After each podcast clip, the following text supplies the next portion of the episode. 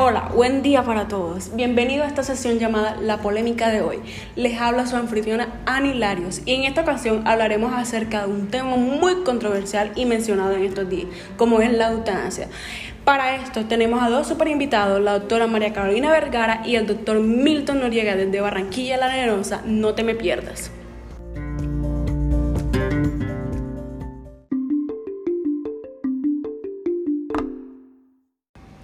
Eutanasia, acto de provocar intencionadamente la muerte de una persona que padece una enfermedad incurable para evitar que sufra.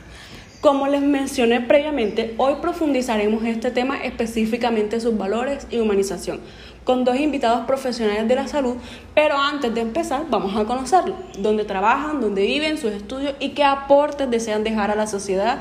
Para eso comencemos con la doctora María Carolina Vergara. Hola, doctora María Carolina, es un gusto tenerte aquí. Háblanos un poco de ti, cuáles son tus expectativas para esta sesión. Hola Ani, muchas gracias por invitarme. Yo soy de Sagún, Córdoba, pero estoy viviendo en Barranquilla. Trabajo en la Universidad Libre como investigadora docente y en el Hospital de Barranquilla. Soy médico egresada de la Universidad Libre, psiquiatra de la Universidad de Oxford, con un doctorado en salud pública de la Universidad Autónoma de Madrid de España. Y bueno, mis expectativas con este programa es aclarar aquellos aspectos éticos de la eutanasia, los cuales son motivos de controversia en nuestra sociedad actualmente. Muchísimas gracias, doctora María Carolina, por presentarte y darte a conocer. Bueno, aquí también tenemos a otro experto del tema, como es el doctor Milton Noriega. Hola, doctor Milton, también un gusto tenerlo aquí. Háblenos un poco acerca de usted. Hola, Ani, ¿cómo estás? Muchísimas gracias por, por tu invitación. Bueno, yo soy el doctor Milton Javier Noriega Galvis, soy médico egresado también de la Universidad Libre como mi colega la doctora María Carolina Vergara, especialista en medicina interna y neuropsicología de la Universidad de Harvard en los Estados Unidos, como magíster, con magíster en neurociencia de la Universidad de Cambridge de Inglaterra y pues mis expectativas para la tarde de hoy es ampliar conceptos que nos ayuden a obtener un punto de vista parcial acerca de este tema que ya se hace mucho tiempo, pero que hasta el día de hoy no encontramos elementos de neutralidad por los distintos ejes de nuestra sociedad. Muchas gracias, doctor Milton, por su presentación y haber recibido esta invitación. Ahora sí, para comenzar este espacio, que va a estar sumamente interesante, me gustaría que la doctora María Carolina Vergara comience dándonos ese concepto amplio de lo que es la eutanasia.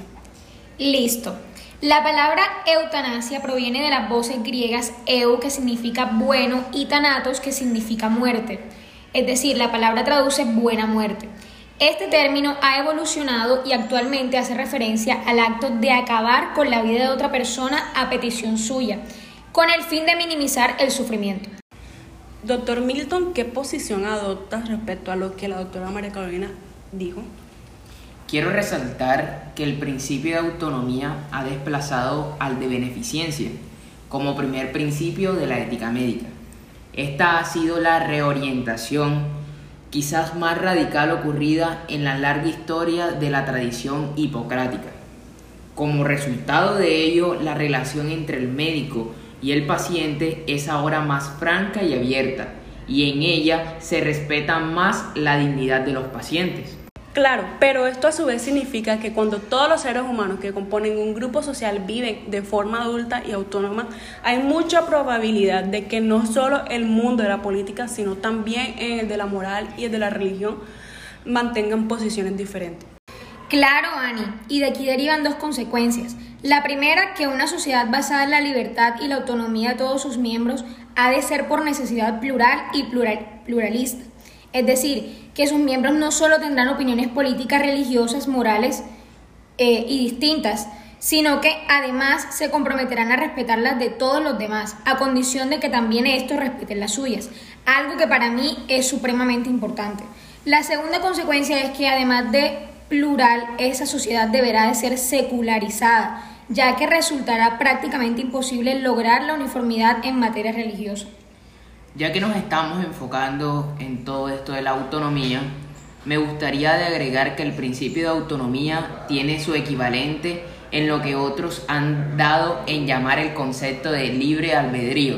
Esto es la libertad y capacidad plena para decidir nuestras acciones y plasmar nuestra conducta. En pocas palabras, la facultad de autodeterminación, pero esta libertad a su vez ya tendría sus bases en la evolución de la vida y por ende este libre albedrío ya estaría condicionado en parte en las personas por los hechos evolutivos.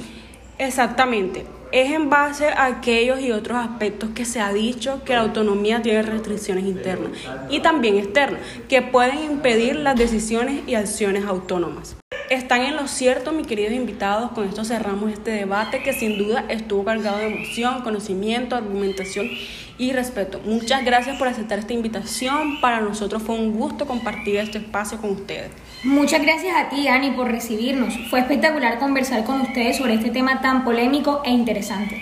Sin duda, Caro. Muchas gracias, Ani, por brindarnos este espacio tan único e interesante.